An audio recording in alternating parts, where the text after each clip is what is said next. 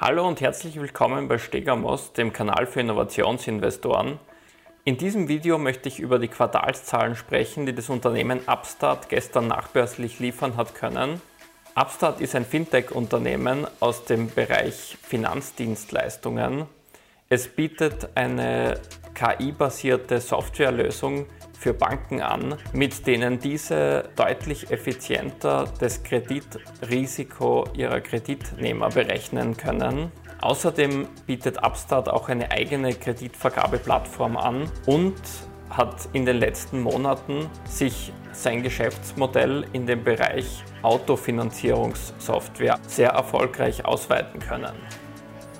Um uns die Quartalszahlen einmal genauer anzuschauen, gehe ich jetzt auf die Investor Relations Seite von Upstart und schaue dort in die aktuellsten Quartalszahlen, die sie gestern veröffentlicht haben. Und wenn man sich hier die Zahlen für das vierte Quartal anschaut, also für, das, für Q4 2021, dann sieht man, dass der Umsatz mit 305 Millionen Dollar deutlich gesteigert werden konnte im Vergleich zum letzten Jahr und zwar um plus 252 Prozent. Analysten haben hier nur einen Umsatz von 263 Millionen Dollar erwartet. Damit konnte der Umsatz natürlich deutlich die Analystenschätzungen schlagen. Beim Gewinn konnte auf Quartalsebene ein Gewinn von 89 Cent je Aktie geliefert werden. Die Analysten haben sich hierbei nur einen Gewinn von 52 Cent je Aktie erwartet. Also konnten auch beim Gewinn die Zahlen deutlich geschlagen werden. Wenn man sich die Margen anschaut, dann sieht man, dass das Unternehmen im vierten Quartal bereits eine operative Marge von 19,8 Prozent, also von fast 20 Prozent erwirtschaften konnte und eine äh, Nettomarge von 19,3 Prozent.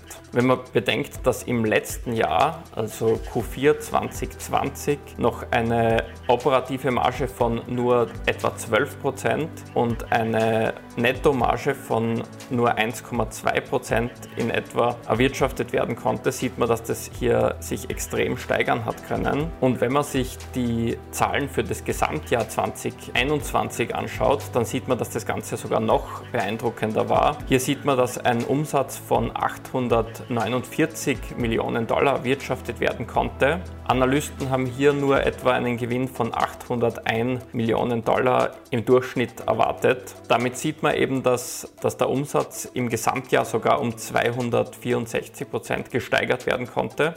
Hier sieht man auch, wie extrem diese Steigerung hier aussieht und dass das sich hier im Jahr 2021 auch noch deutlich, deutlich beschleunigt hat. Was den Nettogewinn angeht, konnte sogar ein Gewinn von 135 Millionen Dollar geschrieben werden. Das ist ein Plus von 2164 Prozent auf Jahresbasis von 2020 auf 2021. Und wenn man da sich auch wieder die Margen anschaut, dann sieht man hier auch wieder, dass auf das Gesamtjahr von 2021 eine Nettomarge von fast 16 Prozent erwirtschaftet werden konnte. Letztes Jahr lag diese Marge noch bei 2,6 Prozent in etwa, also eine deutliche Steigerung.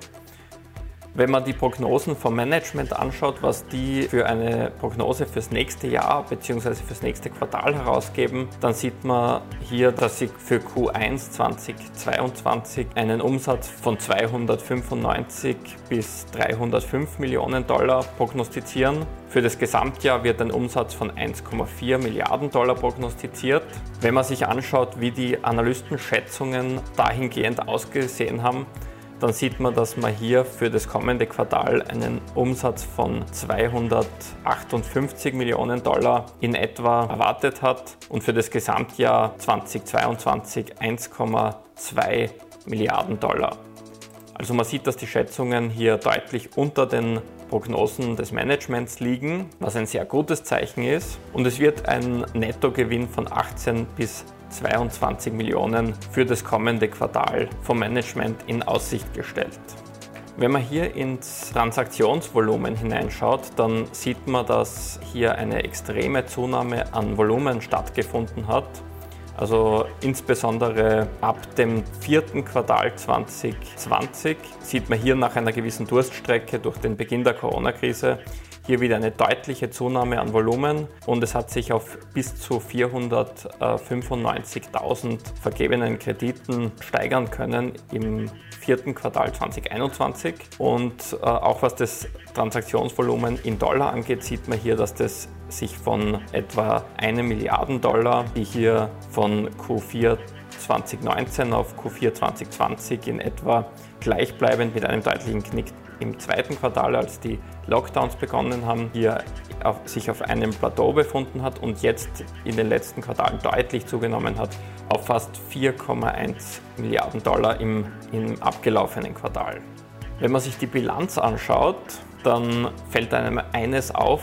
Sie haben im abgelaufenen Jahr 2021 die Cashquote deutlich erhöhen können, also fast vervierfachen können im Vergleich zum Jahr 2020, haben aber gleichzeitig die Eigenkapitalquote, wie man hier sieht, etwas verringert und zwar 44% 2021 und im Jahr 2020 hat diese noch 63% betragen. Damit hat sich die Eigenkapitalsquote etwas verschlechtert, ist jetzt aber auch nicht wirklich dramatisch.